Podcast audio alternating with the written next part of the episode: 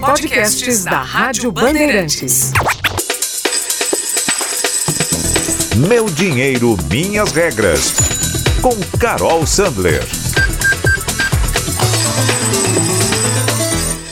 Quem nunca ouviu falar sobre a mão invisível do mercado? Essa é a teoria de Adam Smith, que é o pai da economia clássica, e diz que se o mercado é deixado em paz pelo governo, ele vai encontrar o ponto de equilíbrio. Mas qual é esse ponto de equilíbrio? Esse é o momento em que a oferta de um produto é idêntica à demanda por ele. Se muita gente passa a querer comprar batatas, por exemplo, os produtores têm um incentivo para produzir mais batatas. Mas se não há batata suficiente no mercado, o que, que acontece? o preço da batata aumenta.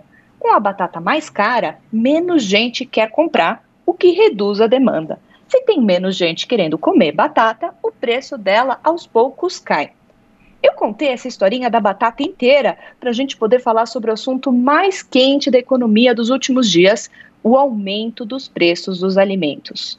O avanço foi puxado por produtos como tomate, leite longa-vida, carnes, frutas, arroz e óleo de soja.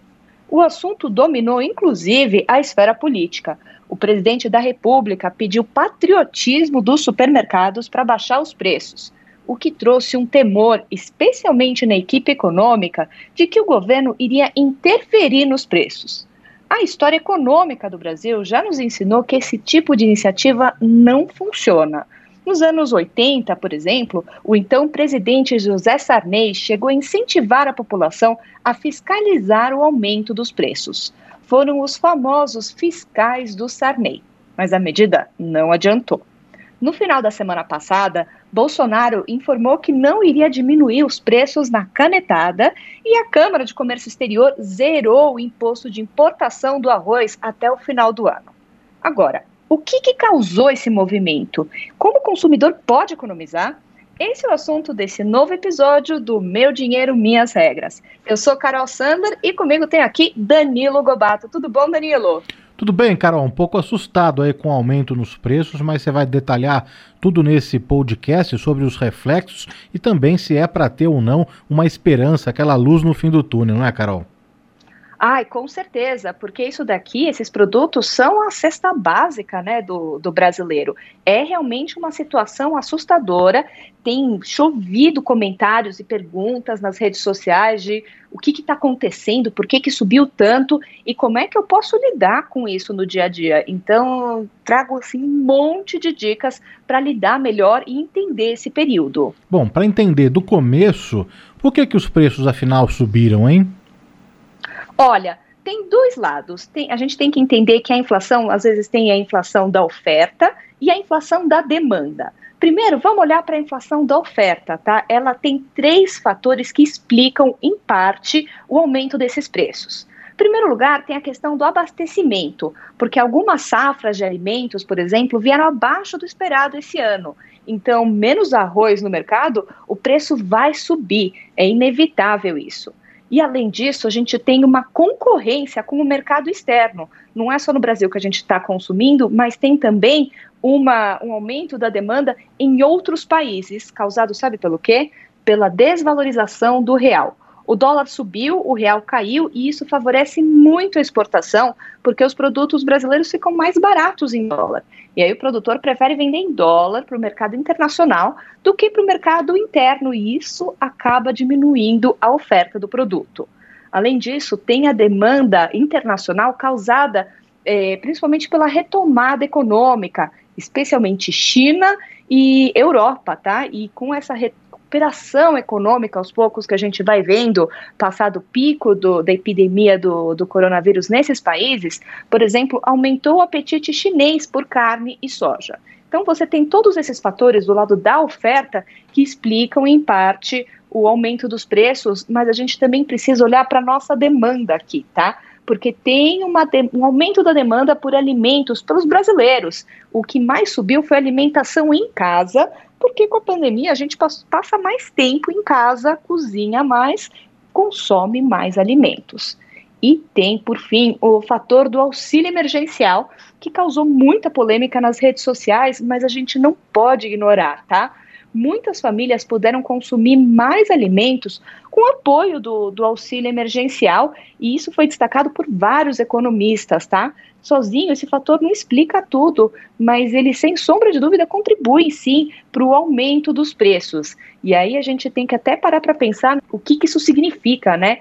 Quantas famílias que puderam consumir mais alimentos porque tiveram acesso a, ao auxílio emergencial do que conseguiam em tempos uh, normais, o que mostra que até existe uma fome dos brasileiros literal né? Então é realmente uma situação bem complexa, tá? É importante a Carol explicar mesmo, porque nas redes sociais, eh, nos últimos dias, muito se falou apenas do auxílio emergencial. E a Carol trouxe aqui que tem a inflação eh, da oferta, a desvalorização do real, a demanda internacional também, enfim, uma série de outros fatores também que contribuiu para o aumento do preço. Carol, mas queria te perguntar também, não é? Porque a inflação de alimentos do mês de agosto foi de apenas 1,15%. Como explicar isso, hein? Olha, a inflação ela é calculada em cima de uma cesta de produtos. Então você tem várias categorias da inflação, além de alimentação, por exemplo, você tem bebida, vestuário, construção civil, tem várias categorias, e dentro de cada uma dessas categorias, cada uma tem o seu peso, você tem subcategorias. O que subiu mesmo foi a alta dos alimentos em casa, mas ela também é, é de uma cesta de alimentos. Então, tem, por exemplo, a manga, que subiu 61%, é, você tem realmente alimentos que tiveram altas muito importantes, o arroz, que é a base da alimentação do, do brasileiro, que subiu quase 20% no ano, mas tem, não foram todos os alimentos que ficaram mais caros. Cebola, alho, batata, pepino e feijão tiveram quedas relevantes nos preços.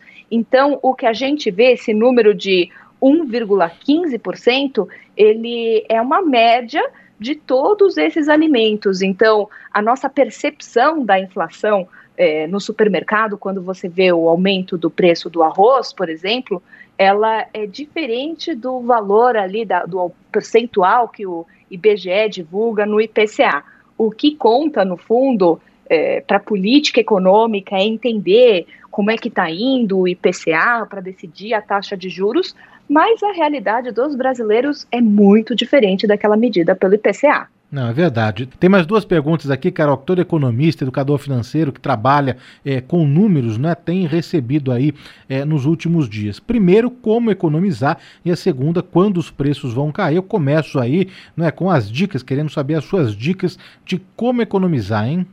Olha, não é uma missão fácil, tá? Porque, como a gente está falando, os produtos que mais subiram são a cesta básica é, do brasileiro. Mas nessas horas, primeira dica essencial é substituir alimentos.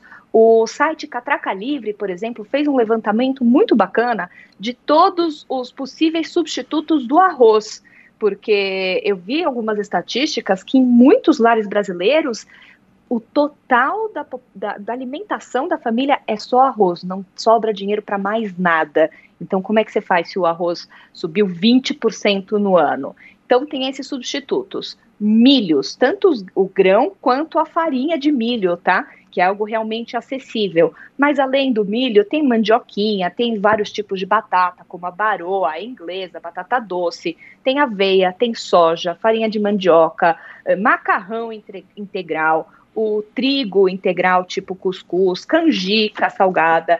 Então, existe alternativa tem que então pesquisar marcas, pesquisar tipos, inclusive, de arroz, porque o preço varia muito de marca para marca, de supermercado para supermercado e até inclusive nos tipos de arroz. É, ver outros produtos para substituir aqueles que você viu que estão muito mais caros, comprar granel comprar em grandes armazéns, ou até, por exemplo, juntar os vizinhos para irem comprar juntos num atacadão e, e dividirem o, o, o produto em casa, evitar o desperdício de alimentos e reaproveitar mesmo as sobras, tá? O que sobrou de, de frango do almoço pode virar um estrogonofe à noite. Tem que ter criatividade nessas horas. É o famoso Ficar... restou, né? Ah, certeza. Não pode sobrar comida, não pode ter desperdício. Jogar comida fora é rasgar dinheiro e é escancarar é, a, a desigualdade social que existe nesse país. Então, eu acho que agora realmente é o momento fim do desperdício total.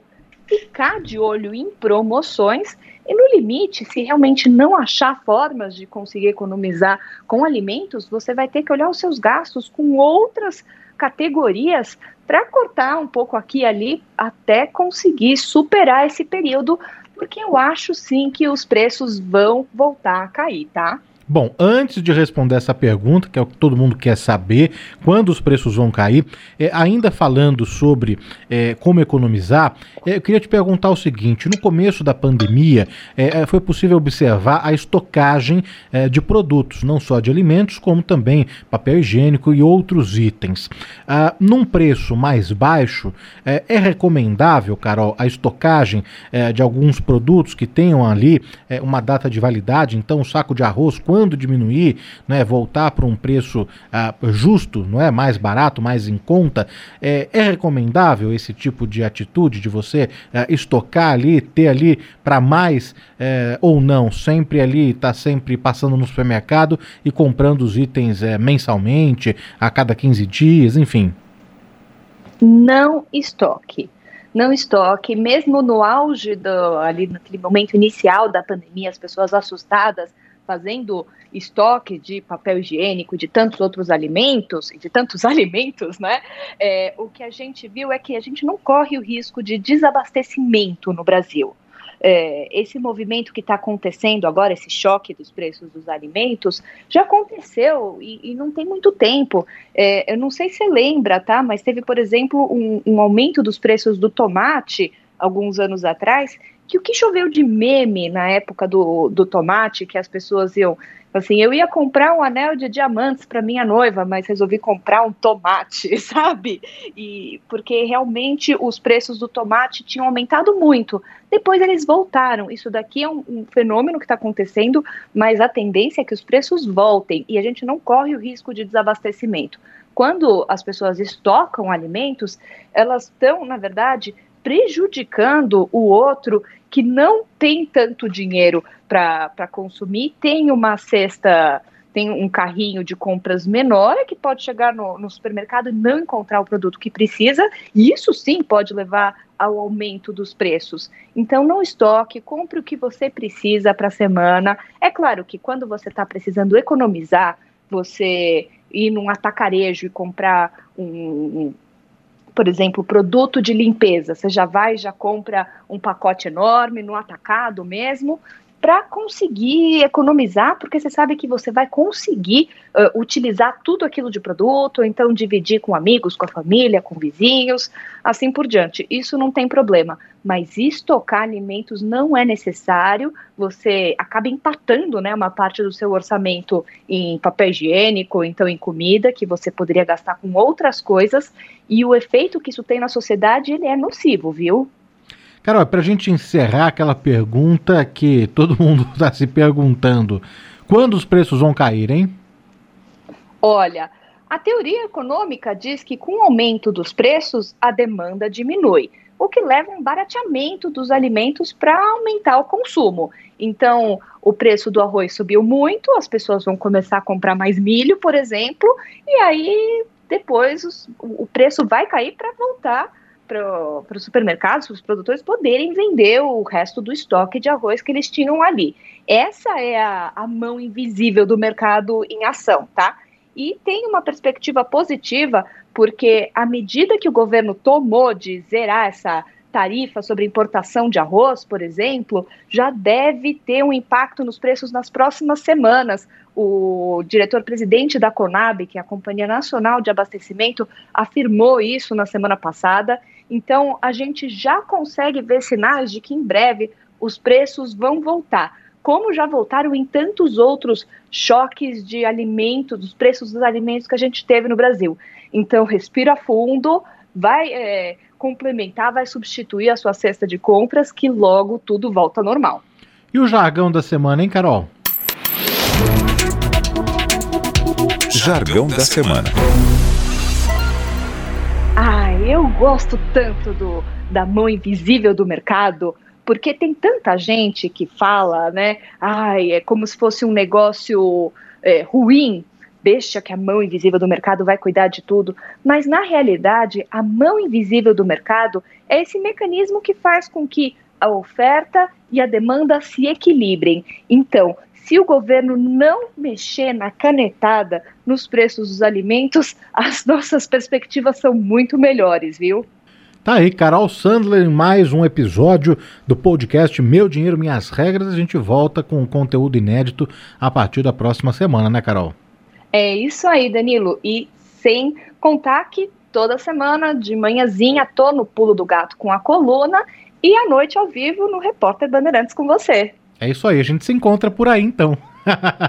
tá fechado. Obrigada, Danilo. Um beijo. um beijo. Tchau, Carol. Podcasts da Rádio Bandeirantes.